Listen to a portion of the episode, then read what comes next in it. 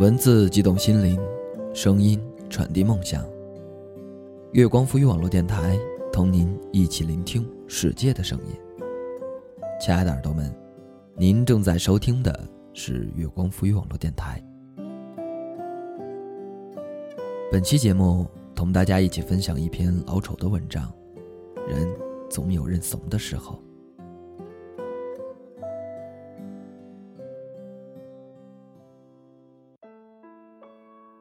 唐大柱将近一米八的大个儿，身体敦实得很。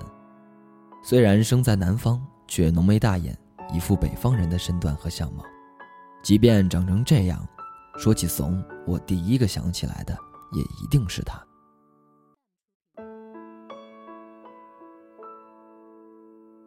刚入职进公司的时候，他就呆呆地坐在我工位对面。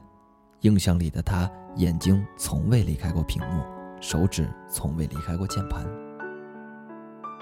我是运营，他是技术，属于同一个项目部的不同工作小组，交集并不是很多，平时也很少搭话。直到某天，我和同组的同事私底下商量打球的事情，他才跟我说了第一句话：“你知道公司午休就一个小时吗？”他在桌子下面踢了踢我的桌角，故意压低声调：“咋了？”我反问：“没咋没咋，就是告诉你一声。”说完，他又连忙把脚收了回去，用略带谨慎的口气低声说：“你们不是打球吗？没事儿就是提醒下，注意看着点时间。”哦，我淡淡的说。不一会儿，他继续很小声的嘀咕道：“当我没说好了。”又过了半天，他又踢了踢我的桌角，补充道：“哼，要是你老大问我，我就说不知道。”屁大点事儿倒把他吓得够呛，我愣在座位上面无表情，心里却对他默念了一万次怂包。而从他说完话后，仍旧一副面无表情的样子，眼珠直勾勾地盯着键盘，手里不停地敲着代码。人的心理暗示作用总是很强的，某个不认识的人，自从认识了以后，便会经常出现在你的视野里。自从那次篮球事件后，大柱的怂劲儿也仿佛一天天的在众人面前暴露出来。比如部门聚餐，大家一起去饭店吃饭，偶尔遇到服务员迟迟不给上菜，在场急性子，通常会拍案而起，而后和服务员吵，接着找来大堂经理。普通一点的，至少要把服务员叫过来，接连催促几番。可大柱啊！从来都是老老实实的坐在板凳上一动不动。有次恰巧也是上菜慢，而我就坐在他边上。大家蠢蠢欲动的时候，我用胳膊肘碰了碰他，斜着眼问他为什么每次他不去催菜。他没有看我，继续低着头玩手机，直截了当的回我：“我可不敢。”你怕啥？我问他。万一争起来，他拿菜刀砍我咋办？他回我：“我说咱这么多人呢。”我提高了声调，接着在座的齐刷刷的把目光投向了他。再看他，仍旧玩着手机，巧妙的躲过众人的目光，并用一副爱答不理的样子说：“真出事了，不信你们不跑。”一句话，噎得我满脸通红，哑口无言。毕竟没出事啊，谁也证明不了谁会溜，谁会逃。然而，我们继续用很不屑的眼神看着他，尽情地嘲笑他，他却静静地低着头，不停地用手机左右滑动手机屏幕。他耳朵里像有一团棉签一样，把所有的非议全部过滤掉。再后来，公司换了好几波员工，也换了好几个老板，同一批来的老员工好像除了我就剩大柱了，自然而然，我和大柱走得也越来越近了。但岁月仿佛不让人徒生棱角，只会让棱角磨得越来越平。大柱还是那副怂样，我也没好到哪儿去，成天被老板虐得没脾气，心想熬过两年赶紧跳槽。那段时间，我唯一的解压器可能就是大柱了，偶尔玩笑一下，嘲笑几句，反正他习惯了，反正他也没脾气。不过半年前，大柱也跟我发了一次火。这件事缘起于一次吃烧烤。嗯，不，真正的导火索应该是办公室上下级间的争执。大柱是一个码农，一般产品经理给的需求，码农们几乎完全无条件执行。可最近部门却换了老板，而产品经理对部门老大并不是很服。从那以后，产品经理和老板开始轮番上阵，向开发组提出各种不同的需求。嗯，懂行的人都懂，码农们最讨厌的就是变换需求。其中的情况就像，和设计师不喜欢他人指指点点，厨师不喜欢食客挑三拣四类似。于是，老板上任不久，大柱便作为开发组公认人缘最好的人，和开发组组长一起去跟老板和产品经理谈判。半个多小时谈判过去了，进会议室前，两个人义愤填膺，可出来后，两个人变得灰头土脸。等再到工位的时候，老大开始又敲桌子又跺脚，嚷嚷道：“要晓得你是这副怂样，我一开始就不该带你过去。”大柱呢，仍是坐在他那台老台式机面前，盯着屏幕，敲着键盘，一言不发。原来在会议室里，大柱也真的一言没发。有什么事情需要对峙的时候，他顶多点点头，然后继续闭嘴，和想象的一样。他怕得罪人，借着不爽的劲头，晚上他约我出来吃烤串没说两句，我莫名的提起办公室的事儿。我说：“要我，肯定站在你们老大一边。”他低着头，手里拿着一头蒜。咋的？你也说点啥吧，表表态也行啊。我说。他呢，继续低着头，把这头蒜掰成两半儿。我跟你说啊，要是你们这么搞，是害死了你们组长啊！我继续说。他低着头把掰好的蒜瓣一个一个剥了，也不记得我说到第几句的时候，他剥了几瓣，突然站起身，把桌上的蒜扑落一地，低头直视着我，双眼大喊：“胡说什么！”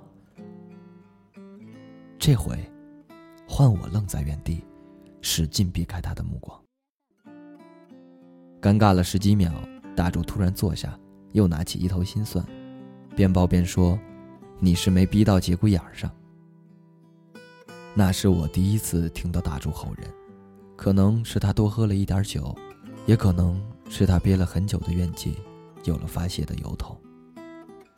我不知道怎么回他，只是一杯一杯的喝酒吃串儿，他什么也没有吃，也没有喝。只是坐在那里，抱着蒜。后来的一段时间，我和大柱的关系似乎越来越远了。可能除了那次争吵，也是因为我们和技术被分到了两个不同的房间，各忙各的，没什么时间。再后来，听说他结婚了，还偷偷的把喜糖放在我们办公室上每个人的桌子上。我没有特意去他工位上道喜，只是在微信上说了一声。他回复：“谢谢。”然后又提起上次的事情，说哪天请我喝酒。我本来把这句话当玩笑听的，没想到隔了几天，他倒真的约我出来。喝酒是假，借钱倒是真的。刚喝一杯，这怂包就憋不住了，怯怯懦懦的跟我说。丑哥，能不能借我点钱？多少？我问。两万。说完，他又接着补充道：“没有那么多的话，拿一万也行。”你们码农还缺钱？我笑笑。我老婆怀孕了，妊娠期贫血。他倒了一杯，接着说：“在北三医院住了快一个礼拜了，钱快靠干了。”干靠着？我问。过两天，他家里人就过来，把他接回去慢慢养。接着又是一杯。他说：“这些日子怎么也得撑过去。”你老丈人他们才知道吗？我纳闷一开始没想告诉他们。他使劲的把杯子攥在手里，突然低下头。他们本来就嫌我没出息。那你爸妈呢？我问。死了。他打完又喝了一杯酒。那晚换他一杯接着一杯不停的喝酒，而我只是不断的问他问题，忘了喝酒，也没有吃菜。陪他去银行取钱的时候，大柱突然问我：“丑哥，你知道我为什么一直这么怂吗？”我看了看他，愣了一下，假装不知道。他抬了抬头，盯着我的眼睛说：“我也想一狠心，一跺脚就不干了。”嗯，我知道。我转移话题，示意他别说了。你媳妇儿回他家了，你以后怎么打算啊？找机会跟着回去呗。他苦笑着。还有两个妹妹在老家上学呢。我不知道该回他什么，安慰，还是继续转移话题。总之那段日子，我想的很多。洋葱是分层次的，或许人与人之间也是一样。不管我们承不承认，这种生来具备的环境差异，多少影响着我们对周围人的眼光和态度。于是，这种心态，造成了各种态度的千差万别。想想我初入职场的样子。壮志雄心，抱负远大，受不住环境的安逸，也耐不住老板的批评。可几年过去了，我棱角磨平，学会了讨好、世故、逢迎，为车、为房，甚至为一杯星巴克，我甘愿超时工作，忍气吞声。虽然没有大柱那样怂得夸张，但和当初的样子相比，如今的我早已溃不成军。如此说来，我倒是挺羡慕大柱的，他怂得彻底，怂成了一种姿态。在我最缺钱的时候，大柱终于把钱还给了我。他说他不确定自己还能不能继续留在北京了，毕竟老婆那边急需人手照顾。我问他是否需要帮助，他则推了推我，说他这边的事情已经料理好了，什么都不需要。喝醉的时候，他突然开起了玩笑：“丑哥，你为什么要装呢？”我怎么装了？我反问。你很有钱吗？他说。这跟装不装有什么关系？我问。如果我这钱不还你，直接跑了，你咋办？他一把搂住我的肩膀，反问我：“不还就不还呗。”我笑着说。两万块钱，说不还就不还了。他松开我的肩膀，拍了拍我，接着说：“咱俩又不是啥生死之交，你这话太假了。那你说我该咋办？”我问。要是我，我认怂。他顿时很清醒。我这钱根本就不借。服，我说。就算借，起码也该立个字据吧。他仿佛接受了我的讽刺。继续自信满满笑着说：“你是没吃过大亏，吃过了你就知道了。有时候装怂比装横强。”当时我也喝了很多酒，半醉半醒间就当玩笑听了。可事后想想，没凭没据的就借给人家万八千的，也真是疯了。我倒吸了一口冷气，庆幸自己没花一分钱，却买了两万块钱的教训。前些天打电话，大柱已经提走了公积金，离开了北京。恰巧那天也有另外一个同事离职回南京老家了，所以从早到晚我心情都不是很好。下班挤地铁的时候，我后面正好有一个人用胳膊肘顶着我。按我平时的性格，这种情况我是要回顶一下的，再不济也要回头说两声。但那天不知道怎么的。耳边一直回响着大柱跟我说的话。就这样，我从知春路忍到了海淀黄庄。等下车的时候，我猛地一回头，才发现后面顶我的那个人，正是我当天刚谈好的一个推广合作。我装作不认识他的样子，匆匆下了车。该怂的时候就认怂，印象中，那是大柱给我上的最有意义的一堂课。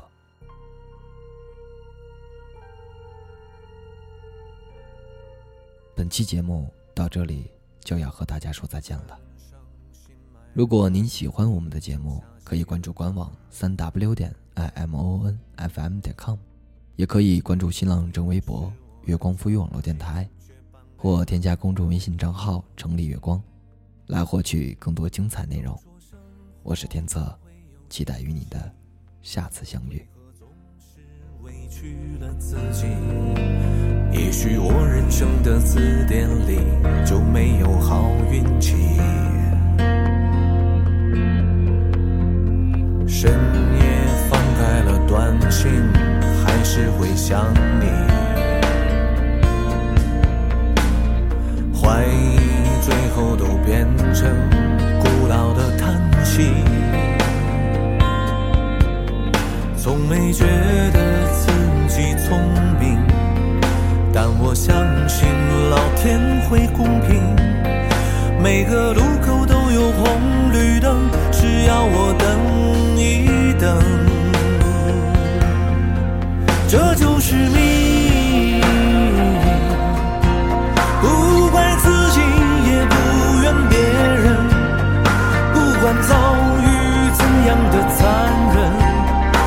像最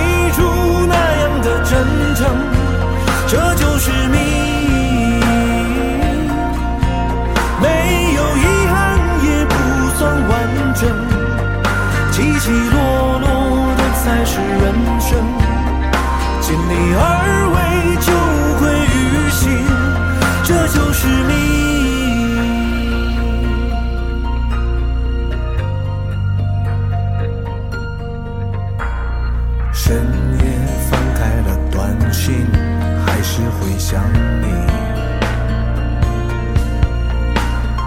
怀疑最后都变成古老的叹息。从未觉得自己聪明但我相信老天会公平。每个路口都有红绿灯只要我等 done.